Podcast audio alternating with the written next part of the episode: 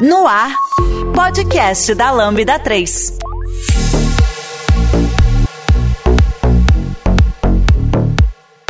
Olá, eu sou Ayrton Lopes, Chief Data Officer na Lambda 3 e esse é o podcast da Lambda 3. Hoje vamos falar sobre algumas das dúvidas mais comuns quando o assunto é gerenciamento de projetos nas áreas de dados e inteligência artificial. Nesse episódio do podcast, discutiremos sobre débito técnico, estimativas e prazos, provas de conceito, feedback e tudo mais que está envolto aí quando falamos em projetos ágeis em ciência de dados. Para isso, aqui comigo estão. Olá, gente. Aqui é Bianca Ximenes. Eu sou Head de Inteligência Artificial na GUP, doutoranda em IA pelo UFPE e Google Developer Expert em Machine Learning. E aí, pessoal? Sou Felipe Dornelas, sou cientista de dados, faço mestrado na UFRJ e também sou Google Developer Expert em Machine Learning. Então, antes de começarmos a falar sobre o tema gerenciamento de projetos em IA e dados, esforço, escopos, entregas, como fazer, quero lembrar que esse é mais um episódio do podcast da série sobre ciência de dados, inclusive com a participação do Dornelas e da Bianca. Né? Então, anteriormente, já falamos aí sobre chatbots, machine learning, GitHub Copilot, responsabilidade ética em ciência de dados e tendências em dados para 2022. Também não esqueça de dar cinco estrelas no nosso iTunes, isso ajuda a colocar o podcast em destaque. E não deixe de comentar esse episódio no post do blog, em nosso Facebook, SoundCloud e também no Twitter. Ou, se preferir, mande um e-mail para gente no podcast lambda3.com.br. Meus queridos, mais um prazer aqui estar falando com vocês. Prazer inenarrável tê-los vocês aqui novamente. Bem-vindos. Obrigada, Ayrton. Sempre me sentindo muito bem-vinda quando venho aqui com toda essa festa, né? Mas é um prazer também estar com vocês para discutir essas coisas que são uma bobagem, né? Ninguém se preocupa com isso. Coisas fáceis, simples. Em cinco minutos a gente vai terminar. Acho que não. Acho que vai ter até parte 2, tá? ah, tema simples, de boa, molezinha, todo mundo se preocupa com isso, toda empresa já está bem madura com essas técnicas aí. Então, pessoal, hoje a gente vai estar discutindo um pouco a respeito de como a gente enxerga essas questões de desde o levantamento de requisitos de um projeto, como que você faz aí, por exemplo, esse levantamento junto a um cliente, junto a uma área de negócio. Vamos estar tá falando sobre prazos e estimativas, quanto tempo que dura um trabalho em ciência de dados, como que a gente pode gerenciar aí as diversas fases e facetas de um projeto, né? Então, como gerenciar crises, como que a gente faz para que de fato a gente possa ter lá os nossos modelos em produção, ter lá o melhor data lake possível para aquela nossa aplicação, mas a gente sabe que tem muita coisa antes disso. Então, vamos estar tá mexendo um pouquinho aí nesse vespeiro, né, pessoal? A verdade é essa. Então, vamos introduzir um pouco sobre como que começou esse papo aqui, né? Esse papo se iniciou de uma dúvida do Dornelas, né? Então, Dornelas, se você puder falar um pouquinho para o pessoal que nos acompanha, é, como é que foi que você teve essa dúvida? É, e aí depois eu e a Bianca a gente chegou até a falar um pouco a respeito disso, porque acabou que é algo usual na nossa área, né? A gente não tem um, uh, nenhum livro referência quando a gente fala disso. Eu acho que muito é tratado é, dentro das empresas, muito é metodologia, às vezes até proprietária, né? Então, como que isso entrou aí também é, dentro da nossa necessidade profissional, né? E mais uma vez, muitíssimo obrigado, pessoal. Que isso, prazer é todo nosso aí, nosso cozinheiro, Ayrton. ah, mano, cara, deixa eu falar mais ou menos aí como é que chegou esse, esse tema na minha cabeça. Eu. Primeiro que foi bem assim, algo movido a ter que ter passado pela experiência do cenário em que é, tinha muita cobrança em cima de projetos e falta de, de, de certeza, assim, de, poxa, será que eu estou passando certo é, visibilidade do projeto para as pessoas? Será que estão entendendo que esse projeto é assim? Será que estão entendendo que o tempo que, que ele está levando é um tempo necessário? E eu fiquei me perguntando assim, poxa, qual que é o tempo mínimo por aí que leva um projeto de ciência de dados na fase de POC dele, para a fase que ele prova que ele pode seguir para frente? Qual que é o tempo mínimo? Eu fui procurar na internet, eu não vi nada assim, nenhuma fonte boa de nenhum livro dizendo assim, ah, que é três meses, é cinco meses, é seis meses. Até perguntei aí, foi que eu tirei a dúvida com a Bianca, com a Ayrton, joguei no Twitter, aí uma galera falando, mais ou menos três meses, mais ou menos seis meses, etc. Mas aí vamos falar um pouco mais sobre isso. É quanto tempo de fato deve levar aí é, na empresa de vocês? Quanto tempo leva? Façam-se essa pergunta. Detalhe, como é que você mostra periodicamente que esse tempo está sendo importante para os resultados que você está mostrando? Como que você apresenta esses resultados? Essa é a grande motivação do podcast de hoje. Então, pessoal, é, Bianca, quer começar falando um pouquinho aí sobre como que essa necessidade, né, de lidar com prazos estimativas entrou para você é, e como é que você começou a pensar mais nisso para a gente começar aqui a guiar o papo? Posso tentar, né? Hoje é, é na tentativa, amiga. Cara, são muitos pontos, né? Acho que essa a cobrança do prazo é um problema na engenharia né, de software, na computação como um todo. Acho que assim, não é fácil estimar. Nós não fomos feitos para estimar. É, nós pessoas, né, seres humanos, não fomos feitos, não fomos feitos para estimar, mas a gente insiste, né? E a gente quer ter controle sobre essas coisas, então a gente precisa conseguir de alguma forma. Mas é, a dor que eu tinha, né? Eu vou falar muito da GUP aqui, mas a dor que eu tinha era muito atrelada é, não só a não entender quando, né, tipo, a coisa ia ficar pronta e tal, mas ao pensamento mesmo de, tipo, valor incremental, né? Eu acho que uma coisa que faz com que engenharia de software seja menos tenso de estimar é porque com frequência a gente consegue definir melhor qual é a entrega incremental que vai dar ali aquele uhum. pequeno plus, né? Tipo, e aí a gente chega no primeiro ponto, né? A uhum. definição de marcos, de entregas, eh, de coisas que sejam mais palpáveis, tá? Então, muitas das vezes, a gente está querendo sempre estimar aquilo que a gente consegue entregar mais rapidamente e que vai resolver já pelo menos uma parte uh, do que seria o escopo da dor do cliente, tá, Dornelas? A primeira coisa que a gente tenta verificar é muito isso na linha do que a, a Bianca tá falando. Exatamente. Então, assim, você tem que olhar muito para qual, qual é esse valor incremental, né? Porque, pô, a, a resposta fácil, resposta curta, na verdade, né? Para tipo, pô, quanto tempo dura uma POC de projeto de data science? É, depende, ou tipo, não sei, impossível determinar, né? Mas hoje, eu acho que dá para fazer no ambiente correto, aí tem muito da maturidade do ambiente, das estruturas que você tem, se você tem ou não um ambiente de exploração, né, um sandbox onde você consegue testar hipóteses muito rápido. Hoje a gente tem coisas que a gente consegue fazer em um mês na GUP, assim. Mas conheço, tipo, tem colegas meus, liderados meus, que já trabalharam em outros lugares e já conseguiram definir em poucas horas se uma coisa era viável ou não. Tipo, em uma semana, assim, tipo, olha, isso aqui é promissor, dá pra gente fazer isso, dá, sei lá, pra gente fazer uma análise de sentimento aqui. É, dos comentários na timeline de uma pessoa candidata para saber se ela foi bem ou se ela foi mal no, no, no processo e tentar mandar um feedback porque, tipo, uma dor muito grande, as pessoas é que elas raramente recebem feedback nem processo seletivo. Então, como é que a gente conseguiria ajudar aí? Será que a gente fazendo esse tipo de coisa ajudaria? A gente conseguiria entregar algum valor? E a gente rapidamente, né, tipo, foi até um projeto de PDI de uma pessoa do meu time.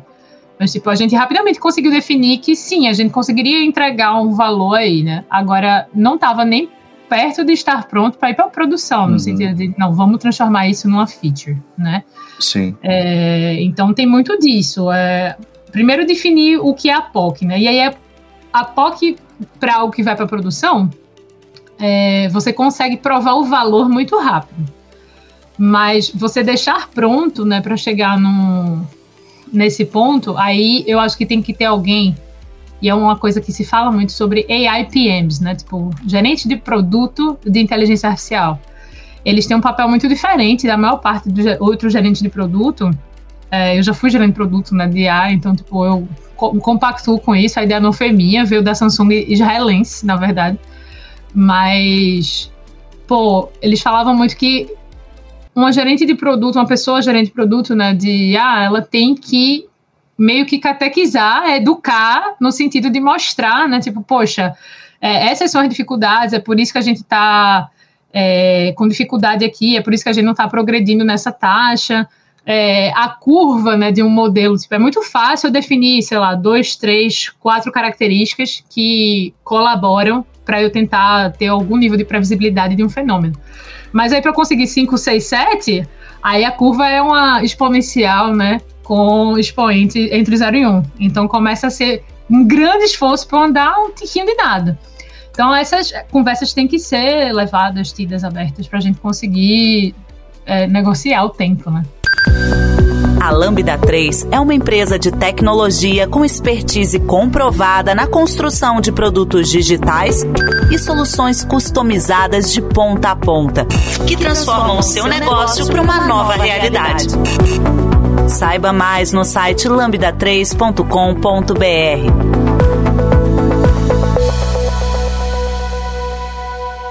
Eu queria perguntar uma coisa, então. Quando que olha que a gente sabe que isso não é a realidade brasileira, né? A realidade brasileira é que a gente tem pessoas que não são da área gerenciando cientistas de dados, gerenciando machine learning engineers, analytics engineers, data engineers, tem muita pessoa product manager, é, muita pessoa general manager, etc., gerenciando times que, na verdade, essas próprias pessoas não sabem muito de dados, não conhecem os termos básicos, assim, cara. Se a gente for falar data quality, reprodutibilidade, data drift, você tem que explicar o basicão para a pessoa entender. E aí que começam grandes desses problemas que você falou aí, que você já foi Product Manager de IA, que é um sonho, acho, para qualquer cientista de dados, learning, ter alguém que entende ele, né? Ter alguém que entende do que, que, que essa pessoa está falando. É, e quando não é esse caso, quando não tem uma Bianca, como é que faz, Bianca? Que coisa horrível. Agora, agora entramos numa veia narcisista estranha aqui. que horror. Assim, certamente Biancas não são soluções para todo mundo, né? Acho que é importante deixar isso claro. Mas é, eu acho que é importante também que é, as áreas de produto, elas têm que entender, né? As áreas de produto ponho como estratégia da empresa, se você está querendo fazer produto para fora, né? Então, assim, elas têm que entender que você precisa dedicar um tempo extra e recursos diferentes para você formar essas pessoas. É muito difícil você colocar uma pessoa gerente de produto, uma pessoa PO, né, sei lá, às vezes que é o que a maioria das empresas tem na realidade, para gerir um projeto de dados. É muito provável que você não vá ter sucesso, porque a cadência ela nem sempre é constante, por causa de uma coisa que a gente já falou várias vezes, né? Tipo assim, trabalhar com modelo de machine learning é trabalhar com alguém que você não sabe se vai para o trabalho naquele dia. Você não sabe se a coisa vai andar ou não. Então, é, a pessoa precisa estar muito ok com isso e entender qual foi, né? Tipo, é, qual está sendo o processo, qual está sendo o ganho. E para isso ela precisa de um treinamento específico, ela precisa de um treinamento diferenciado. A gente não fala muito sobre gerente de produtos de dados, né? O gerente de produto de machine learning, gerente de produtos de IA. Mas é uma, um assunto que é importante de falar, porque são pessoas que ajudam muito é, enfim, né, o time de engenharia a conseguir passar a ideia de que o que está sendo feito ali realmente é, sei lá, né, não é, não é, não é preguiça, não é incompetência, não é que a pessoa não entende, é que é o fluxo normal da coisa mesmo. E também conseguir é, priorizar muito a construção de um espaço de experimento. Eu acho que é uma coisa que a gente não sabe fazer muito bem. A gente sempre tem essa conversa também, eu e o Ayrton, de tipo, por que, que a ciência ela não está ali sendo amiga né, da, da galera da indústria? Mas machine learning, ela é uma coisa muito científica, né? Por isso que é ciência de dados, inclusive, mas assim, é, é a ciência aplicada. Então, preciso ter ambientes propícios para experimentação e validação de hipóteses. Seja para você dizer, pô, isso aqui deu certo, seja para você dizer, pô, isso aqui não dá certo. Então, mas uhum. aprendemos isso, vamos para a próxima. Então, e... você precisa ter essas pessoas para conseguir, né? Conseguir fazer isso, isso andar. Fala e, aí. E para você ter isso, né, você acaba tendo que ter uma flexibilidade de escopo maior, porque como a Bianca falou, é, tem um belo dia que as coisas não vão funcionar. Você tem contingência para isso, né? O teu o teu escopo, teus prazos, estimativas, eles abarcam o e se não funcionar? Né? Porque, é, como também já foi falado anteriormente, até mesmo no nosso podcast que gravamos sobre machine learning, né? É, você tem de ter isso quando você vai ali priorizar, né? É, como você vai é, tá construindo sua visão de projeto. Uma das coisas que eu queria adicionar aqui na nossa conversa é que a gente tem que começar a priorizar o que e não o como, tá? Muitas empresas elas já vêm com as demandas construídas até por outras áreas. O Dornelas está fazendo a cara aqui de que sim, né? Uh, e isso é super comum, tá? Porque do ponto de vista executivo, né, eles sempre esperam que uma demanda de software ela vá resolver, aprimorar, otimizar algum desafio de negócio. O problema está em, às vezes, como esse desafio de negócio ele é escrito e como que ele é entendido por cada uma das áreas, né? Então, é o que a gente costuma chamar de bola quadrada, né? Você sempre está ali jogando com a bola quadrada. Então, assim, eu acho que uma das coisas que a gente pode começar a discutir para não estar tá mais jogando de bola quadrada é essa questão de, é, primeiro, fechamento de escopo, né? A priori a gente já sabe que isso não funciona na nossa área, né? Justamente por conta até do que a Bianca já falou anteriormente. Querendo ou não, os, os projetos eles nunca se mantêm 100% fiéis a um escopo que fora é, escrito anteriormente. E a gente acaba então tendo essa necessidade, né, de definir mais claramente quais são os termos de negócio, o que que de fato é necessário para resolver aquela dor que a gente está trazendo e qual o valor que a gente entrega, né? E aí para entregar valor, seja é, funcionalidades, integrações, etc aquela coisa, você criar um roadmap onde ele esteja abarcando ali o que vai te levar numa solução mínima e mais rápida para aquilo que você está tentando resolver. Então, como a Bianca falou, aqui na Lambda também, a gente já teve problema que resolveu em uma semana, problema que resolveu em um mês. POCs bem estruturadas, ainda mais se tratando de alguma coisa em nuvem, tradicionalmente não sai em menos de três meses, tá? É, isso é, um, isso é um dos golden standards que a gente tem aqui, porque já tentamos funcionar de outras maneiras, tá? E por que isso? Porque a gente tem que abarcar então essas mudanças, tá? As mudanças elas têm que passar a ser bem-vindas é, e a gente tem que passar a priorizar o que realmente vai te estar tá trazendo um valor real. Isso você só consegue fazer a, a, tempo de projeto. Então, se você tem um projeto de um mês, você não vai conseguir fazer isso. Se você tem dois meses, ainda tem um gargalo muito grande ali, porque muitas vezes a gente também vai estar tá falando disso. Antes de você iniciar um projeto, você vai estar tá lidando com o débito técnico da, da tua equipe, é, na nossa área é muito mais difícil você ter pessoas versadas nas mais diferentes tecnologias e técnicas que a gente acaba utilizando no dia a dia.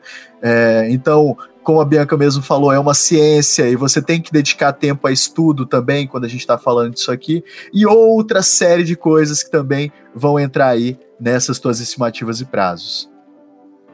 É, isso, isso eu tenho um caso muito bom assim de exemplificação com relação a isso, que é a gente tá, tá trabalhando num problema de parceamento, né?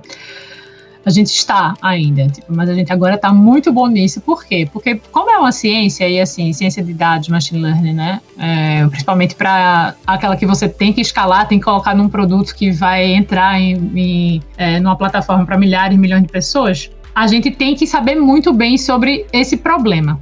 Mas uma vez que a gente domina como a gente trata esse problema, a gente ganha uma velocidade surreal. Então a gente começou ano passado fazendo um novo produto de parser, né, para deixar dentro da plataforma, o que extrai os dados do currículo e completa o cadastro lá. E assim, para a gente conseguir fazer alguma coisa para botar em produção que fosse razoável, a gente acabou levando oito meses. Então, assim, a gente levou oito meses para conseguir pegar uma coisa, sair do zero, tipo assim, pô, não conhecemos esse problema, não conhecemos qual é a melhor forma de lidar com ele, não sabemos quais, são, tipo, os melhores algoritmos e tal, mas esse do passeamento foi. Primeiro, aí a versão em português, né, foi em oito meses. Aí a versão em espanhol, a gente foi fazer, mas aí a gente já sabia muito bem o problema. Apesar de ter especificidade da língua espanhola, né, a gente conseguiu fazer o mesmo projeto com um nível de assertividade em validação, né, tipo, maior, um pouquinho maior, mas maior, em quatro meses.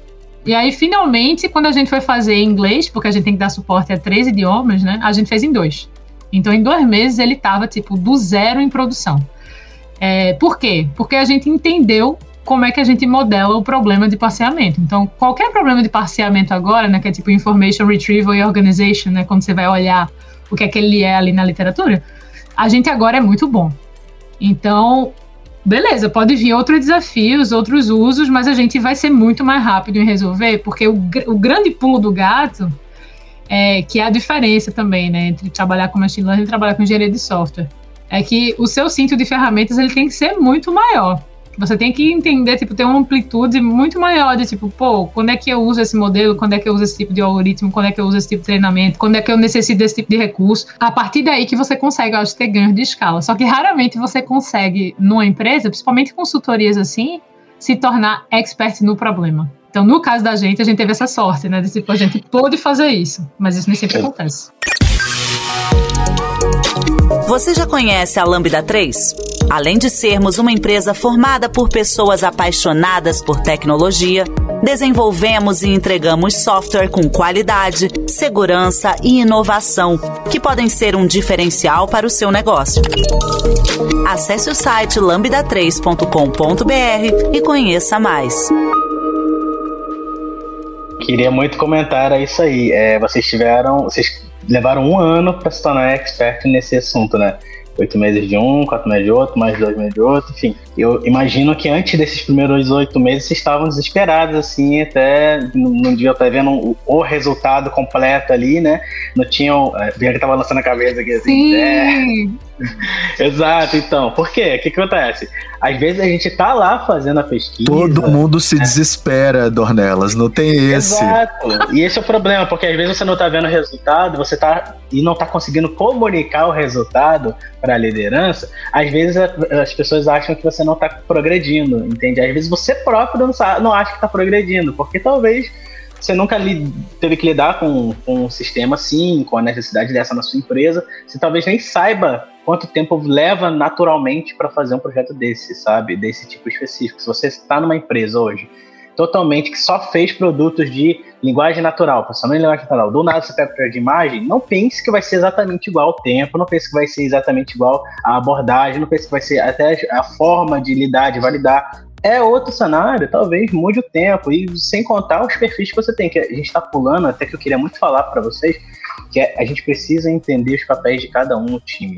A gente não pode, como é, hoje em dia, né, tá muito, é, já está muito consolidado, as, geralmente as empresas maiores trabalharem em squads multidisciplinares, né, onde você tem é, uma célula de ciência de dados, uma célula de mobile development, outra de design, outra, enfim, e a pessoa product manager, é, enfim, tentando lidar com essa galera toda é importante que a gente entenda o papel de cada um ali, para a gente não faça uma coisa que foi dita agora há pouco pelo Ayrton, que é fechar demais o escopo é, nessa, nessa demanda de uma funcionalidade, de um projeto, de uma necessidade, em que a gente, é, como líderes, né, como pessoas, product manager, como, enfim, como gerentes, é, é cheguemos para esses profissionais com o escopo muito, muito fechado, ou até enviesado às vezes, sabe? Olha, eu quero que você faça esse projeto, faça ele assim. Oh, peraí, calma.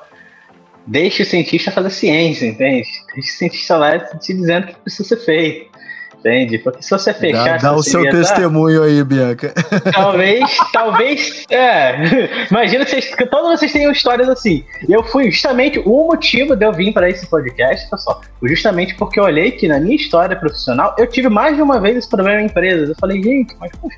É, é, comum, assim, a gente Amigo, tem que parar, e vamos continuar né? tendo, tá? E vamos continuar. Infelizmente, vamos e continuar vamos... tendo.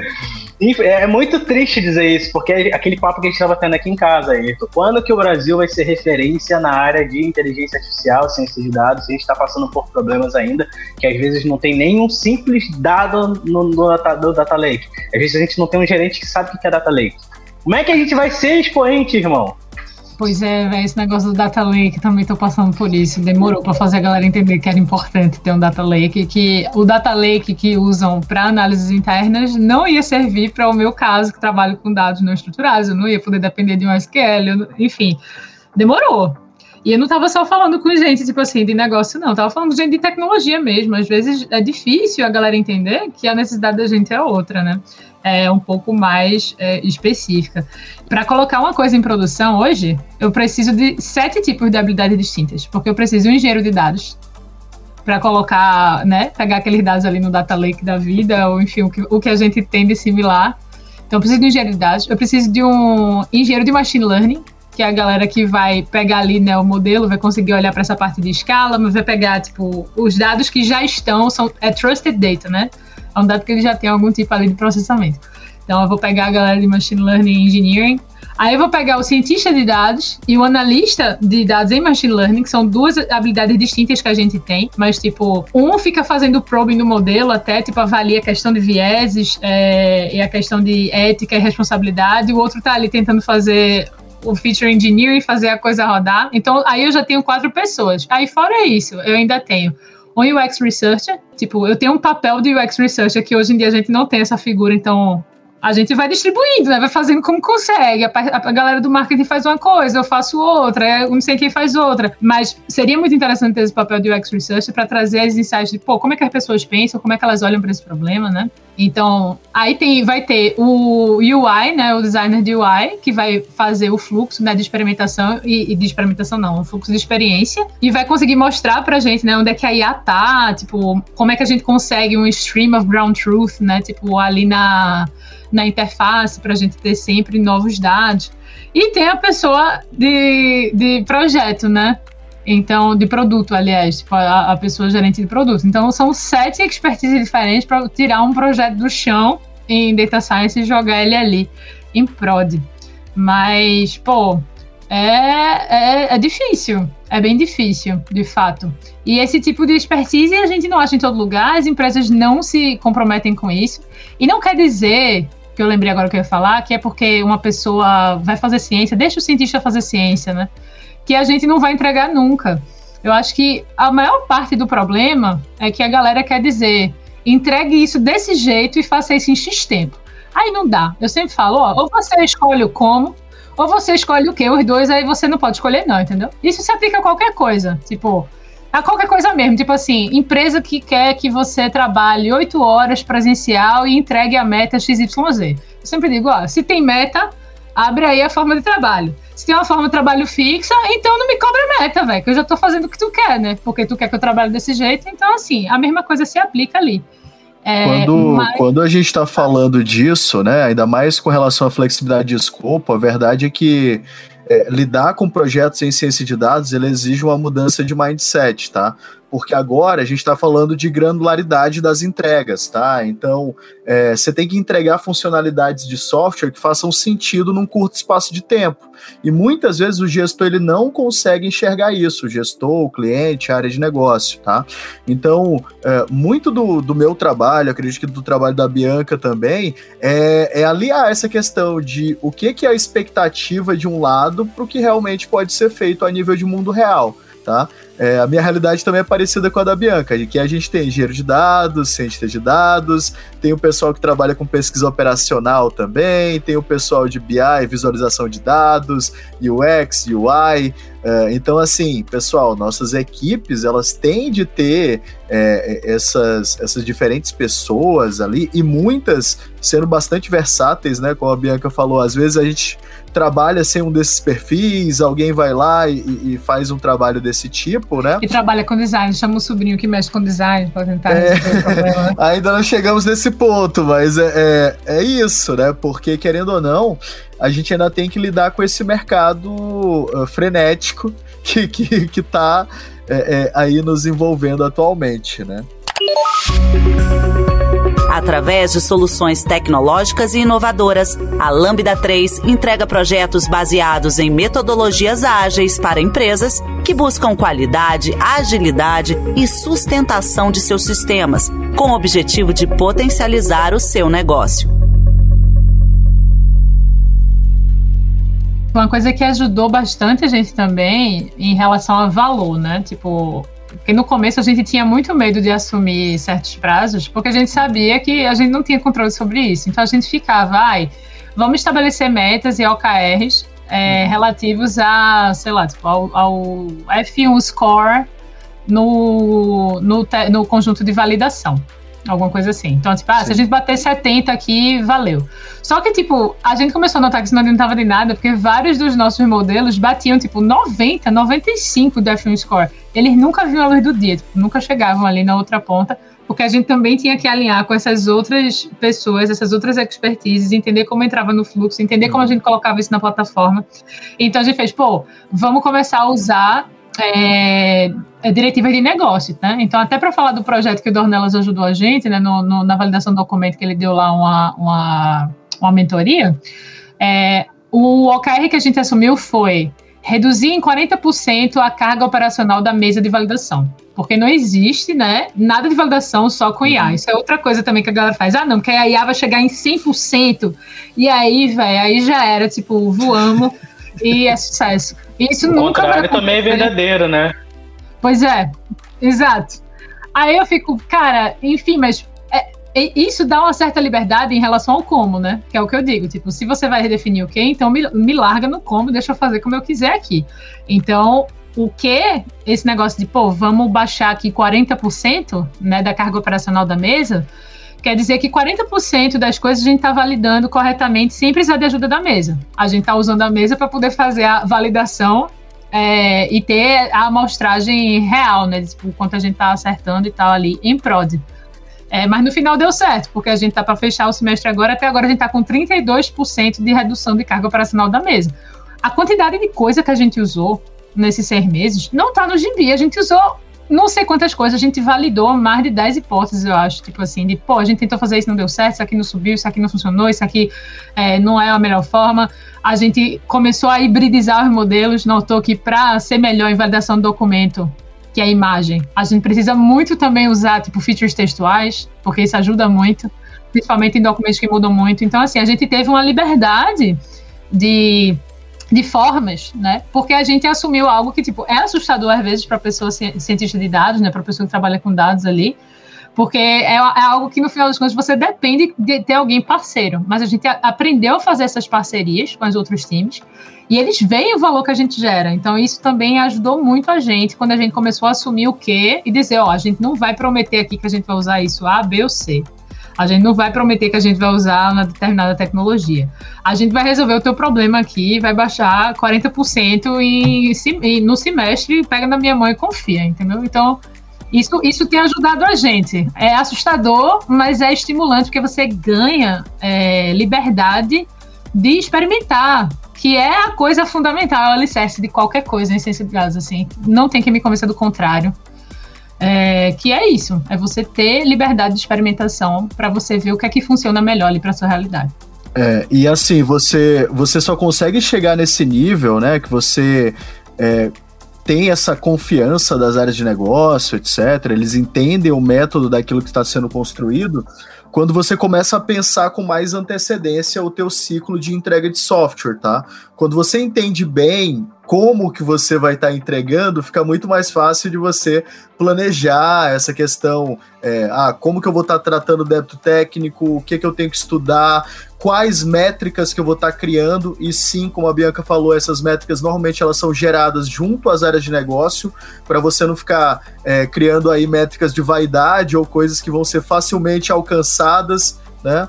Uh, então, assim, é, a gente tem que pensar muito em quão redundantes podem ser esses processos quando a gente vai estar tá validando essas entregas, né? Porque não adianta nada ter entregas uh, iterativas e incrementais, sendo que isso só é visto pelo lado do desenvolvedor, pelo lado de software e não é acompanhado uh, pelo lado de negócio, tá? Então essas métricas elas têm uh, que funcionar para os dois lados, elas têm que ser facilmente traduzidas por esses dois lados. Aí eu quero puxar uma provocação rápida quais são as métricas que são mais fáceis de apresentar e que mais contribui para o pessoal de produto? Qual é a métrica que o produto quer ver? Quais que vocês apresentam? Quais que vocês acham que fazem mais sentido apresentar assim, de baixo pronto, antes de qualquer coisa, levantar esses dados e mostre? O que, que vocês acham? Eu acho que, assim, não tem bala de prata, né? Infelizmente. É, tá, tá muito da depressão esse podcast, né? Você achou que a gente ia dar uma solução? Não vamos. mas, mas, assim, eu acho que tem que ser uma métrica que ela esteja muito alinhada com a North Star Metric de produto, né? Tipo assim, todo tipo de produto tem ou deveria ter aquela métrica crítica. É, então, assim, no caso da GUP, por exemplo, um dos produtos da gente é recrutamento e seleção. A meta crítica North Star Metric que a gente usa é o tempo para preenchimento de vaga. Então, tipo assim, a gente sempre vai querer fazer isso acontecer o mais rápido possível.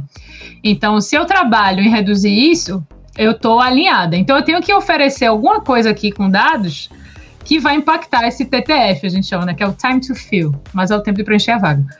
Então, assim, se eu digo, ah, eu vou trabalhar aqui, por exemplo, na assertividade do meu modelo de ranqueamento. Porque se ele for mais assertivo, a triagem vai ser muito mais rápida, né? Porque eu vou estar tá lá dando. colocando as pessoas que são têm uma afinidade maior com a vaga lá em cima. E você vai achar logo elas, vai conseguir direcionar seu processo de uma forma mais veloz. Então a gente começou a usar muito é, essa questão de tipo contratados nas top 10 posições. Isso, isso virou durante muito tempo a métrica referência da gente. Porque quanto melhor a gente ficava ali no modelo, fazendo interações diversas mais a gente conseguia provar que a gente enxergava quem eram as pessoas mais afins para a vaga e isso impactava muito o time to fill. Então você não tem como fugir, você não vai chegar assim, ah não, é o F1 score, ah não, é a curva de aprendizagem, ah é tipo a assertividade. Não, não tem. Tipo, isso, é, primeiro que a galera de negócio nem sempre entende isso, em geral não entende. Já começa por aí. Então, e outra coisa é que isso não adianta muita coisa realmente, não mexe ponteiro. Então, você tem que fazer um trabalhinho para entender, pô, essa dor maior aqui do produto, como eles validam as coisas, né? Onde é que eu consigo entrar aqui para mexer nisso? Aí você consegue alguma coisa. Tipo, foi assim que a gente começou a ter mais espaço. E também complementando o que o Ayrton falou, isso de tipo do tempo, né? Do tempo de estudo, dessas coisas todas, uma coisa que ajudou muito a gente foi que eu comecei a entrar defendendo que a gente. Todo mundo fala em desenvolvimento né, de software de esteira dupla. Tem o Discovery e tem o delivery, né? Ah, tem gente que fala esteira tripla, enfim, mas assim, eu sempre falo, olha, a gente, você com design, você tem que mandar coisa para design em T-1, né? Se eu preciso entregar, sei lá, no segundo semestre, eu mando para design, tipo, no Q2, do, que é o, o, segundo tri do primeiro semestre, né? Mas pra gente, você tem que mandar em T-2, porque eu preciso de tempo para entender qual é o problema. Então, assim, você quer trabalhar com a gente? A gente trabalha junto e a gente consegue trabalhar. Mas eu preciso entender o que, é que você vai fazer desde antes, porque eu vou começar a estudar lá atrás, entendeu? Então é bizarro, porque assim, os roadmaps da gente, eles nem sempre casam né, diretamente com o que está acontecendo agora. Mas a gente olha para frente. A gente está olhando, tipo assim, já adiantado, um ano na frente, dois anos na frente. E é assim que a gente consegue ganhar tempo para a gente conseguir rodar junto ali de produto, porque a gente teve um tempo extra de estudo. Então, sempre tá, tem gente que está atualmente trabalhando com equipe de produto, fazendo iterações né, no produto ali é, semanais. E sempre tem gente que não está diretamente trabalhando com ninguém de produto agora, porque está estudando e se lascando ali para tentar entender como é que modela o problema de uma forma útil para a gente entregar valor para o produto depois. Então a gente tem conversas pontuais. Num dos casos, a gente tem check, checkpoints, né, reuniõezinhas quinzenais. No outro caso, mensais. E é uma coisa que tem funcionado pra gente. Mas assim, você tem que inventar uma forma, é feito o Ayrton falou, né? Tipo, ah, é um modelo proprietário. O nosso não é proprietário, mas tipo, é um modelo que tem funcionado pra gente. Porque é muito rolo, é muita coisa para você conseguir costurar e, e fazer funcionar.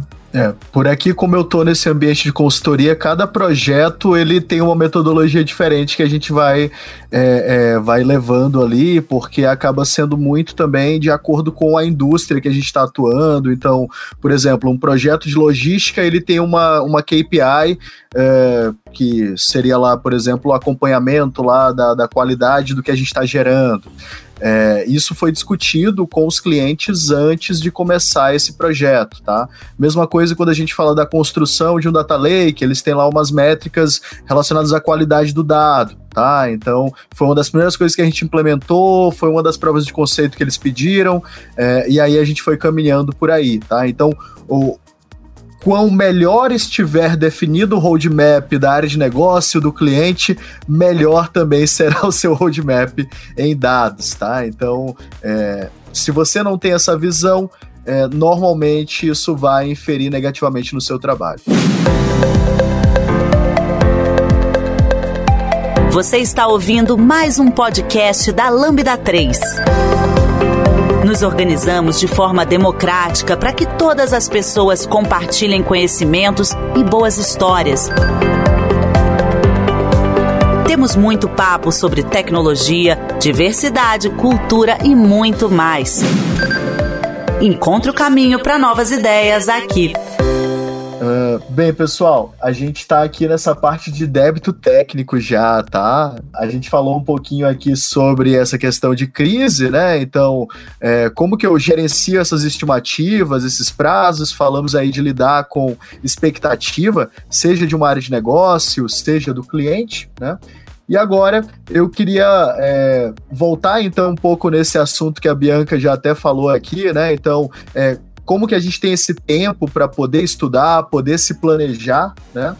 E, Bianca, eu não sei se já aconteceu com você, mas é, quando a gente está naquele momento que a gente deve priorizar um ou outro, né? O que, que eu priorizo? Eu priorizo uma feature nova ou eu priorizo aquilo que está no meu backlog, aquele débito técnico? Isso já aconteceu alguma vez com você por aí? Eu, eu, eu tive uma crise aqui, ainda bem que eu estava mutada, senão a gente ter que editar.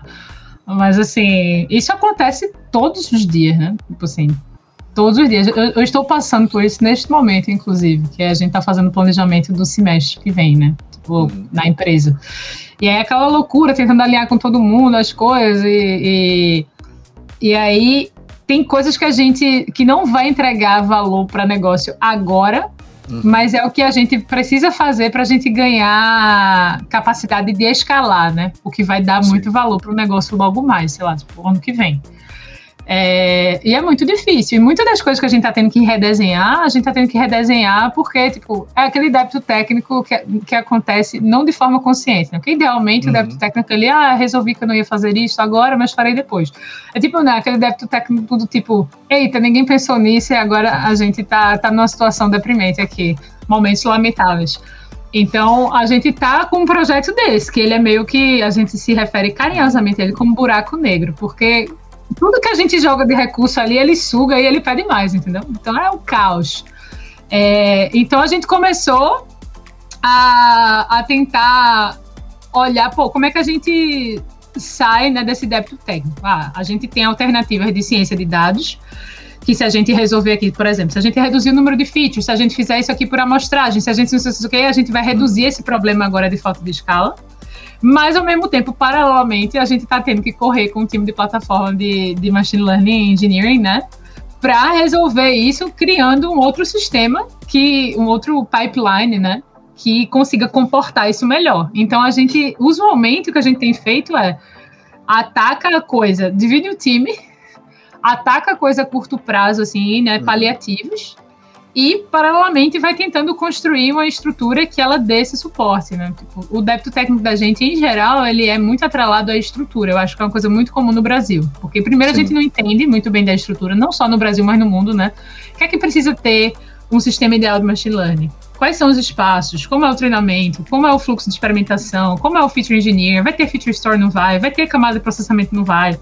Então, tudo isso ninguém entende muito bem, já começa por aí. Então, uhum. já é difícil. Então, a maior parte dos débitos técnicos da gente se resolveriam com coisas nesse sentido. Então, a gente consegue, pelo menos, como a gente tem expertise diferentes no time da né, DMLE e ciência de dados, a galera de ciência de dados vai tentando trazer, tipo, soluções fora da caixinha, né, com conhecimento em estatística muito brutal, de tipo, ah, se a gente fizer isso, a gente reduz, então a gente consegue mitigar aqui o tempo de aquisição e, e, vai, enquanto tem uma galera ali correndo para tentar construir um pipe que suporte, tipo, milhões de candidatos por mês, que é o que a gente tem que suportar. Né?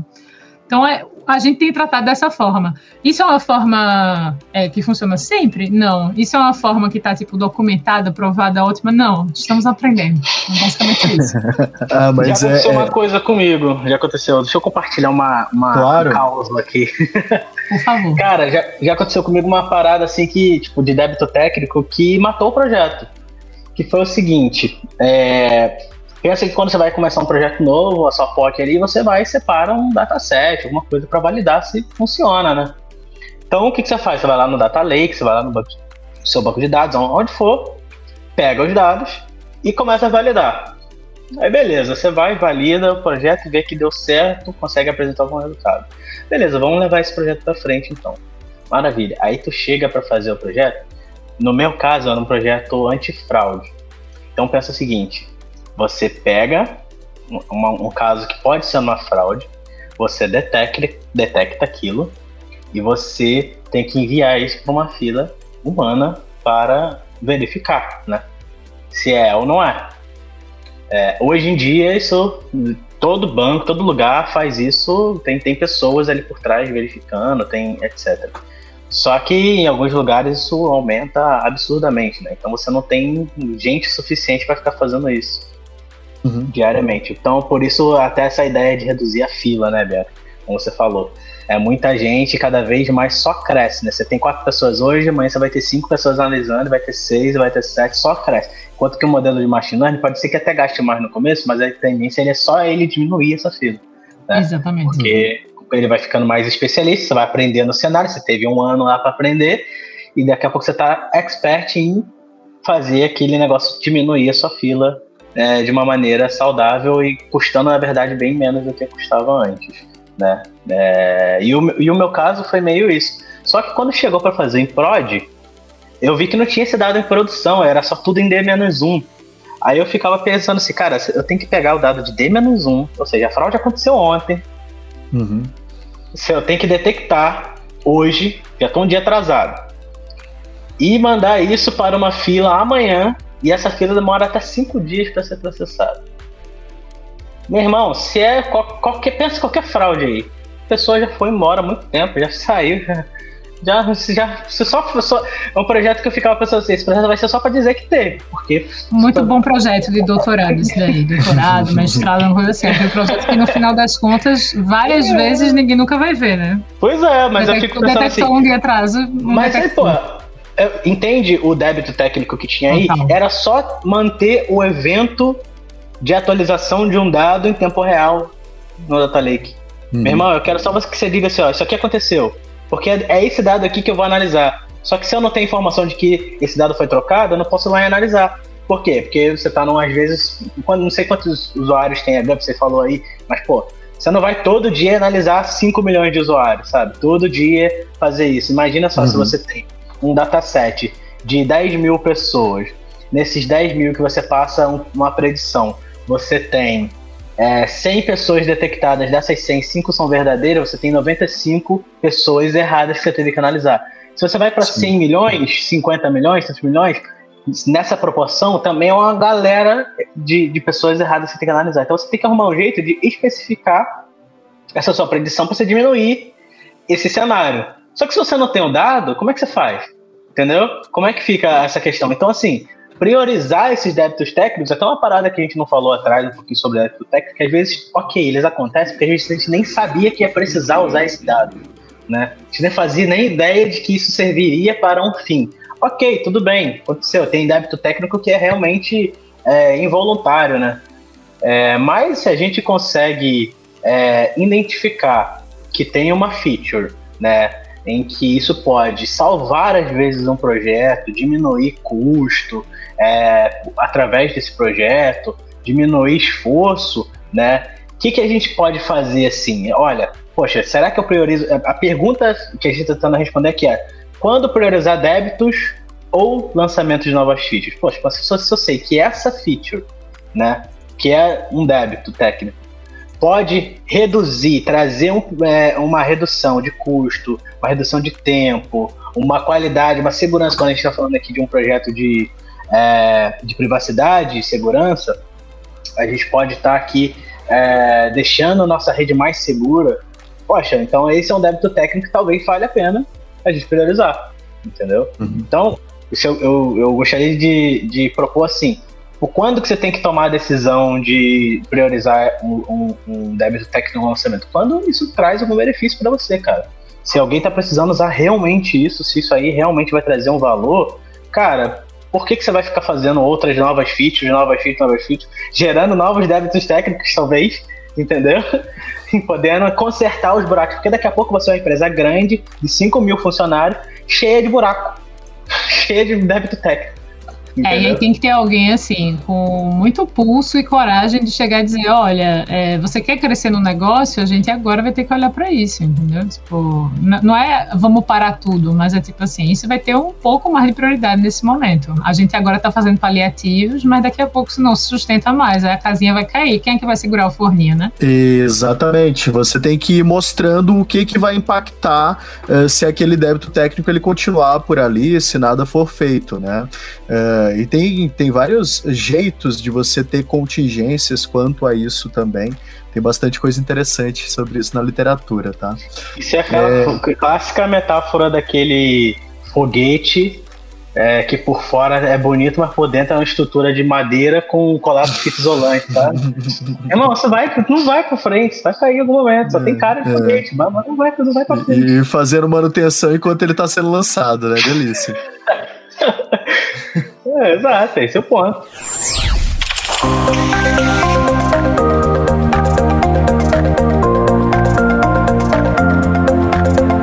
Esse podcast é produzido pela Lambda 3, uma empresa de tecnologia inovadora que pode te ajudar em seus maiores desafios. Especializada em desenvolvimento de software, a Lambda 3 tem experiência na entrega de projetos de maneira ampla e contínua, através de metodologias ágeis que fazem a diferença para o seu negócio. Conheça nossas soluções entrando no site lambda3.com.br. E aí, pessoal, para ir finalizando, a Bianca ela vai ter uma reunião aí logo mais. a gente vai então puxar um outro assunto aqui bastante delicado, né? Que é o seguinte, pessoal, beleza? Trabalhei aqui com priorização, uh, tô aqui agora com o time, tenho noção do que, que eu vou fazer de projeto, né? Agora vamos começar a falar então é, do, do processo realmente de projeto, tá? É, como que a gente pode estar organizando um time para as tarefas serem bem distribuídas, tá? E depois como que a gente vê o final de um projeto, né? Tem aquela algumas pessoas ainda têm aquela noção na área, né, de que ter um modelo em produção é o final de um projeto. Então a gente também vai trazer isso aqui uh, para desmistificar um pouco esse ponto. Né? Coitados, né, de quem pensa isso. Coitados, só isso. Exatamente. Então, é, primeiramente, essa questão de organização de time, eu acho que vai é, muito, então, de como a gente trata débito técnico, como que a gente tem essa visão é, de roadmap, visão de marcos de entrega de projeto, etc. Né? E não sei vocês, mas é, tem muito a ver com autoconhecimento também, tanto meu quanto da minha equipe, tá? É, lá na Lambda a gente tem uma coisa que é o radar de dados, onde eu tenho algumas habilidades, esse radar, esse radar ele vai sendo preenchido pelos diferentes devs. Uh, quando a gente tem uma nova alocação, tem um novo projeto, eu sei quem eu posso chamar, quem está estudando determinada coisa. É, então, eu sempre recomendo, quando começo a falar sobre isso, de ter esses faróis ou radares de habilidade, principalmente quando você tem um time um pouco maior e muito aplicar esses princípios de auto-organização, né? Eu, eu tento não delegar, não microgerenciar tarefas, né? Então a gente tem um, um Kanban, digamos assim, onde nós vamos lá, elencamos as tarefas, uh, cada um se sente mais responsável por aquela tarefa, cria uh, de acordo com o que nós vemos como equipe, né? Mas as tarefas, então, elas são normalmente atribuídas a quem quer aprender aquilo, a quem é mais versado naquilo, e só que eu vejo que muitas empresas ainda vão ali por um caminho contrário, né? Ah, você tem o título engenheiro de dados, então eu vou te colocar, vou te colocar em qualquer cilada que envolva engenharia de dados. Você tem o título cientista de dados, vou te envolver em qualquer coisa aqui. Né?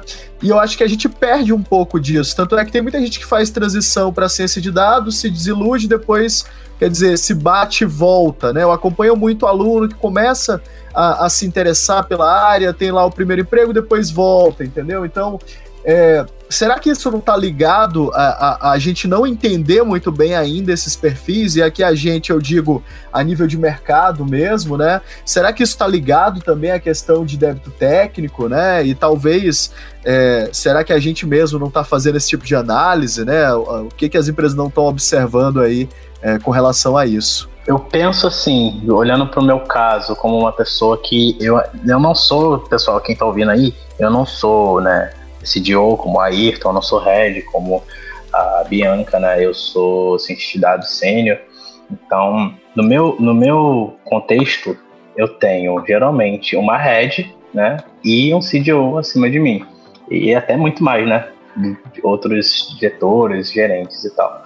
É, e eu penso assim, né, quando todo, todo projeto que eu, que eu tive a responsabilidade de assumir como líder técnico, eu sempre olhava para o que, que o projeto é, que que, o que dali primeiro meu time não consegue fazer. Eu como líder, o que, que eles não, meu irmão, não sai, não sai.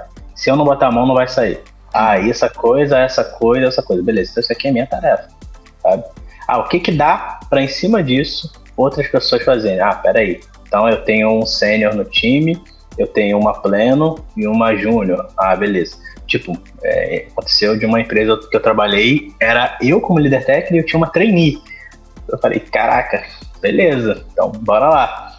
Vamos fazer o melhor que daqui. Então, algumas coisas eu percebi que, tipo, vai, não saía do lugar se eu não fizesse, entende? E aí eu botava é, as tarefas já para ela bem mastigadinhas, porque às vezes é o que você tem que fazer, sabe?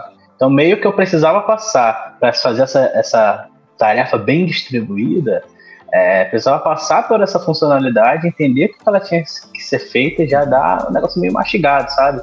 Por quê? Porque eu tinha que ganhar tempo fazendo a outra coisa que só eu conseguia fazer, entendeu? Em outros cenários eu tinha pessoa plena e tudo mais, e aí eu colocava o pleno com o trainee junto, ó, fica aí programando e perto programa para entender como é que ele faz as coisas, para você rampar um pouquinho, entende? Então, é, cada cenário, o Brasil é muito assim, né? A gente às vezes deixa para priorizar os projetos quando a. Desculpa, vou usar esse tempo. quando a água tá batendo na bunda, né?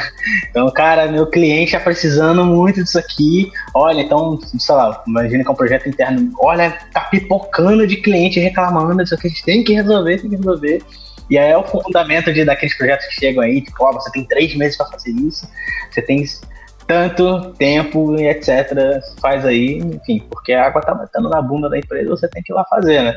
E aí, como é que você distribui tudo bem distribuidinho? Eventualmente, uma coisa ou outra sai do controle, né? Eventualmente, alguém acaba é, fazendo mais do que deve, outro fazendo menos. Por quê? Porque você tem pouco tempo. Então, tudo isso tem que ser gerenciado. Como que você organiza de forma a ter tarefas bem distribuídas? O ambiente contribui, pessoal. O ambiente tem que contribuir para isso. É para você poder é, poder organizar essas tarefas e poder li liberar essas tarefas de maneira que compreende cada perfil. Se você é, prestou atenção aí nos últimos temas que a gente passou, tudo isso contribui para que a gente possa organizar bem distribuído. Não adianta se você está com um time cheio de débito técnico, se você está com a água batendo na bunda, você não vai talvez conseguir é, distribuir essa, essa tarefa de forma uhum. concisa e consciente. É, é, mais ou menos isso que eu acho. O que vocês acham? Eu acho que é isso, sim. Concordo com tudo que você falou. A gente tem muito essa questão que me pegou muito, assim, que você falou também, foi isso de, pô, eu tenho que ver quem é que consegue fazer isso. Se ninguém consegue fazer isso a não ser eu, então essa tarefa é minha. é triste, mas é real, né? Mas assim, hoje é, é, bom que eu tô nessa fase do planejamento, então tenho muitos exemplos. Então, assim, hoje a gente tava com várias coisas que a gente quer muito fazer, né? Quer muito fazer. E a gente quer fazer tudo no primeiro tri, né? No Q3 aí. Então, mas aí não, não, não vai conseguir, né? Não vai dar certo. Então, pô, então como é que a gente olha aqui? Vamos começar a colocar as, as carinhas das pessoas. Aí, invariavelmente, tem pessoas que a carinha delas está em tipo quase tudo. Então, duas coisas para pensar. Uma que você precisa contratar uma pessoa que tem as mesmas skills que ela tem, né? Porque, por que, que ela está aparecendo em tudo? Então, um problema de contratação. Aí surge uma necessidade de priorização extra por causa disso, né? A outra uhum. coisa é que, tipo, se essa pessoa é tão boa assim, por favor, promova essa pessoa, né? Conheça essa pessoa, porque ela deve estar mandando muito bem, que ela resolve todos os seus problemas. Então, é, a gente estava fazendo isso com a liderança né, da tribo, e a gente chegou a essa conclusão. Eu não tenho um radar né, mapeado feito o Ayrton, que eu achei muito chique. Mas é, eu tenho minha cabeça, né? Então Te eu mando sei depois, amiga. Ai, é por aberto. favor. Ai, me manda, eu achei belo. Mas eu tenho minha cabeça. Então, na minha cabeça, eu consigo dizer, ah, se eu tenho um problema, sei lá, tipo de recomendação, eu tenho essa, essa, essa pessoa que podem resolver. Se eu tenho esse problema aqui de, tipo, reconhecimento de identidade nomeada, tem esse cara aqui no time que ele é muito top e essas outras duas pessoas conseguem ajudar. Então, tem muito isso, assim, de, tipo, é, mas eu, eu, sou uma rede, acho, muito próxima, né? Porque como eu gosto muito do técnico, aí acaba que eu me envolvo muito nos projetos. Mas você consegue resolver isso com essa alternativa do Aito, né? De, de, mapear isso, de ter isso num radar. Então, pô, mega importante você entender é, os problemas que você tem e se tem alguma coisa muito crítica que você precisa dessa mesma pessoa e só poucas pessoas conseguem resolver no seu time, é, você tem que começar a correr atrás dessa contratação e começar a dizer, pô, agora eu não consigo resolver essas cinco coisas, eu vou conseguir resolver três. Porque para resolver cinco, eu precisaria ter outro fulano aqui, mostrar, o irmão gêmeo Mostrar que tem uma necessidade por ali, né? Exato, eu acho que, mas eu acho que isso é bom porque, pelo menos na minha vivência, assim, quando você chega para é, enfim, para um investidor, para um C-level, o que quer que seja, que você está querendo provar que você precisa de gente assim, você vai dizer, ó, essa pessoa aqui, ela tem esse set de skills e aí ela, ela poderia trabalhar nisso, nisso, nisso, nisso. Como só tem uma dela e eu não tenho outra, né? Tipo, eu só vou conseguir fazer essas duas coisas. Tipo, ah, mas eu queria muito isso. É, exato. Mas isso funciona. Eu já, já, tive conversas exatamente assim. E, tipo, isso efetivamente funciona. Porque a galera faz, eita, tipo, quer dizer, então que a gente não vai conseguir entregar isso. Não, porque é uma pessoa só. Se eu não fizer isso, eu posso fazer isso, eu não faço essas outras duas coisas. Ah, mas aí nada pode cair. Eu digo, é, então me dá mais pessoas. Entende? É isso. Então, é isso. e aí é isso, é, é, difícil, mas a gente tem que pensar muito também desse ponto de vista de olhar esses sinais para definir a nossa estratégia de contratação. Porque não é só contratar um monte de cientista de dados e resolver o problema. Às vezes o problema é de engenharia de dados, e aí? Às vezes o problema é de engenharia de machine learning, às vezes o problema é de análise, às vezes o problema é de UX design. E você precisa olhar isso e entender onde é que está esse gargalo. Né?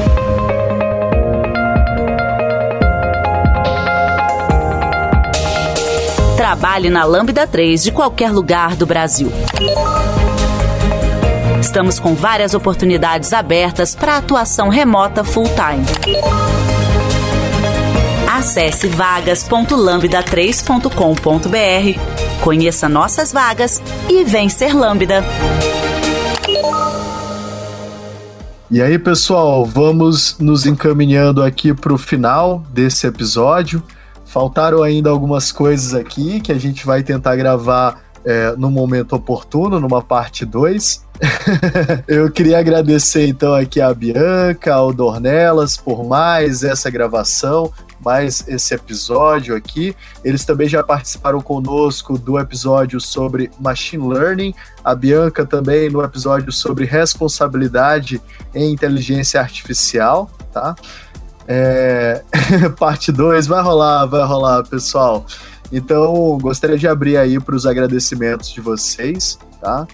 É... E também vai ter o contato aí da Bianca, do Dornelas, para quem uh, estiver aí nos ouvindo e quiser uh, tirar alguma dúvida, quiser acessar os materiais aí de ambos, né?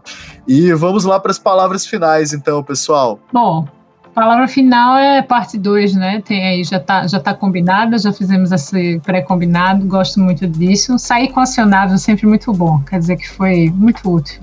Além de agradável, a conversa foi útil.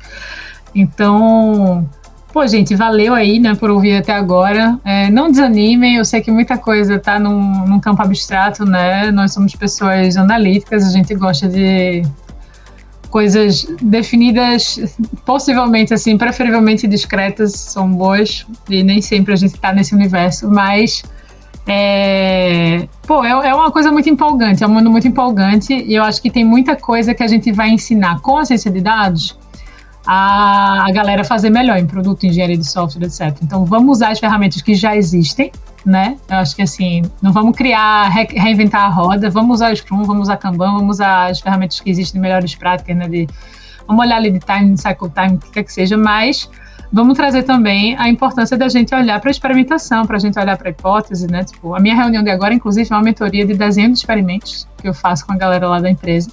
Então, eu tenho que ir lá dar a mentoria agora, minha turminha é, do barulho de 10, 10 PMs e heads de engenharia Então, assim, é, é algo que a gente está trazendo para mudar e mudar para melhor. Então, é parte do movimento, né? Eu, eu, eu gosto de fazer parte desses movimentos, de quebrar esses tabus o som do tabu quebrando, né? A gente trazendo essa ideia da experimentação e da validação de hipóteses para a prática nas empresas. Então, é isso. Não desanimem e colhem aí com a gente nas próximas. Show de bola, pessoal. Cara, muito obrigado aí pela oportunidade novamente. Obrigado aí por você estar escutando a gente até agora.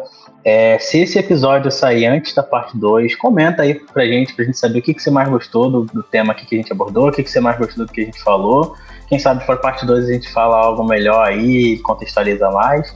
E é isso. É, vamos, vamos fazer aí, pessoal. Vamos deixar cientista fazer ciência. vamos se preocupar mais com dados. Vamos resolver os débitos técnicos porque débito técnico tampa os buracos que a gente tem. Claro, sempre aí entendendo os papéis de todo mundo, sabendo priorizar as coisas. Cara, Brasil tem tudo para ser um expoente aí, mas a gente precisa resolver os débitos técnicos que a gente tem em todos os lugares. Muito obrigado, Ayrton, muito obrigado, Lambda, tamo junto e parte 2 vem aí. Valeu!